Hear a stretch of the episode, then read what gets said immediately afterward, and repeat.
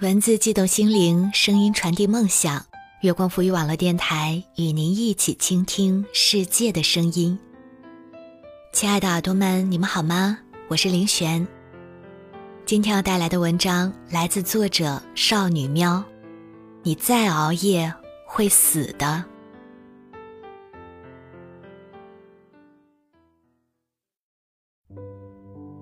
我不要你富可敌国，我只想你身体健康。月末我回了趟老家，第二天就被妈妈拖到了药馆。药馆那天很清闲，坐堂医师不多，在候诊室外排着队，不一会儿就到我了。面诊的是一位老中医，他穿着白大褂，背挺得笔直，面色红润。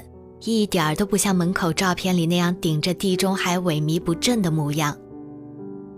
那是一种一眼看过去精气神特足的健康，相比起当时的我，黑眼圈下沉，面色蜡黄，仿佛五脏六腑都受到了极大损害，我突然就不自信了。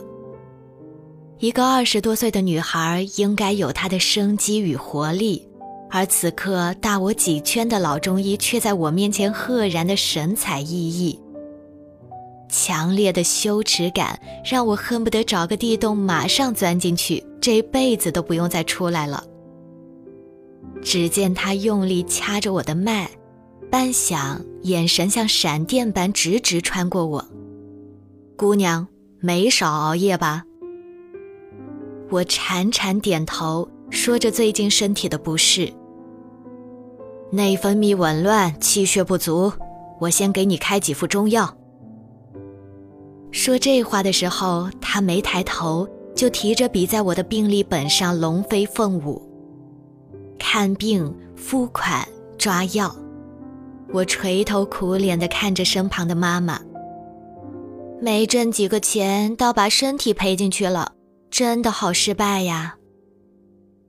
妈妈安慰地拍拍我的肩膀。别睡那么晚。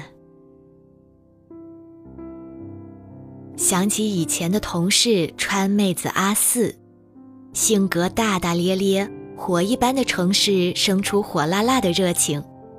原本以为她是个明快的女孩，可打从她同我上班以来，逢着放假就大大小小的医院没跑断过，饮食自然也是各种注意。海鲜几乎不沾，到后来河鲜、羊肉、香菇都不能碰。我们总打趣说：“阿四呢？你这样忌口，人生真的会少了很多乐趣呀。”他特别委屈。我也想啊，可没口福了。都怪几年前身体被自己整坏了，落得一身毛病反复。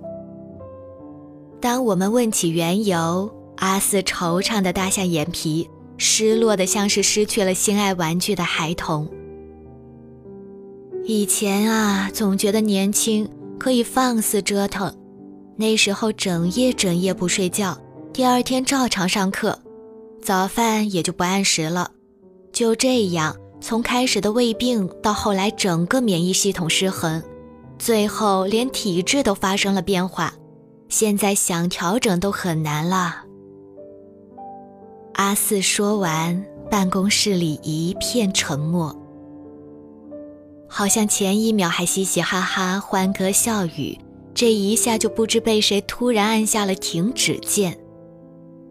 戛然而止的，除了欢笑，更多的是平静生活里那触不到的暗涌和波澜，那是我们不断忽略却一直存在的真相。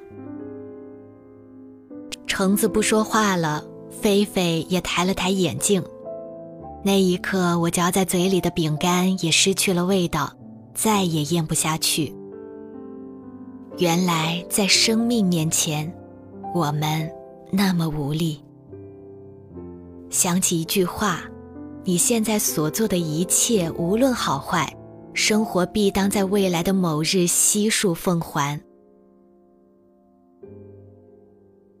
前段时间在微博上看到一个让无数人渲然泪目的新闻，直到最后，当我抱着人头高、石头重的中药，随着车厢晃晃荡荡的时候，还心有余悸。二十八岁的媒体人突然辞世，就像新闻里说的，加班熬夜，从疲劳到癌症只需四步。长时间作息紊乱，致使身体功能异常，是癌症的最大诱因。从前做新闻工作，每当看到熬夜猝死的新闻，都觉得不可思议，仿佛那些离我还很遥远。很久以后，我才明白，生命会有多经不起折腾，他们是多么脆弱。且不论那些天灾人祸，光是毫无预兆的疾病，就能把一个人活生生拖垮。而这些危险都在身边如影随形。我亲眼见过一个两米的大汉，因为疾病被掏得瘦骨嶙峋，薄如纸片。病来真是如山倒。你说要挣钱没办法，要加班没办法，要过想要的生活没办法。可是钱没了可以再挣，事没完可以再办，身体差了要加倍补还，健康没了就真的没了呀。喜宝说：“我要很多很多的爱，如果没有爱，那么就要很多很多的钱。如果两件都没有。”有健康也是好的。年轻的时候，我们拼命追求，不惜一切也要为自己挣得一席之地。可我现在只想要身体健康。我不希望你把自己宝贵的、无可复制的生命当成筹码去豪赌、去交换，因为这样的代价真的太沉重，我们换不起，也赌不起。成年后，我慢慢懂得，人是永远无法做到感同身受，也没有身心相应的。唐山地震震不到遥远的你，他人患病始终痛不上你的身。无论肉体还是灵魂，即使血脉相连，如果自己不曾经历，何来一句我懂？腿摔伤了，才知道要好好走路。胃生病了才知道要好好吃饭，为何人总是这般后知后觉，尚且拥有有恃无恐，直到失去才懂珍惜。感情是，身体是，世间事都是。小时候，我吹灭了大大的蜡烛，迎来了你们高声祝福，身体健康。那时候的我嘟着嘴巴，心里纳闷，为什么不祝我越来越漂亮呢？身体健康是最俗的祝福了。是啊，相比其他，健康最俗，也最难得。如今长大了，在健康越来越稀缺的年代，才恍然大悟，一个人拥有健康，就是最漂亮的姿态了。我不要你富可敌国，我只想你身体健康，就是此刻我对你最大的祝福。年轻人，别熬夜，工作没完成，明天可以继续。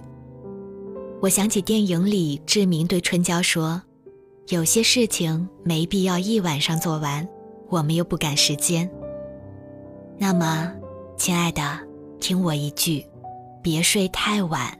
梦会短，别爱太满，心会暗。早点休息，真的别再熬夜了。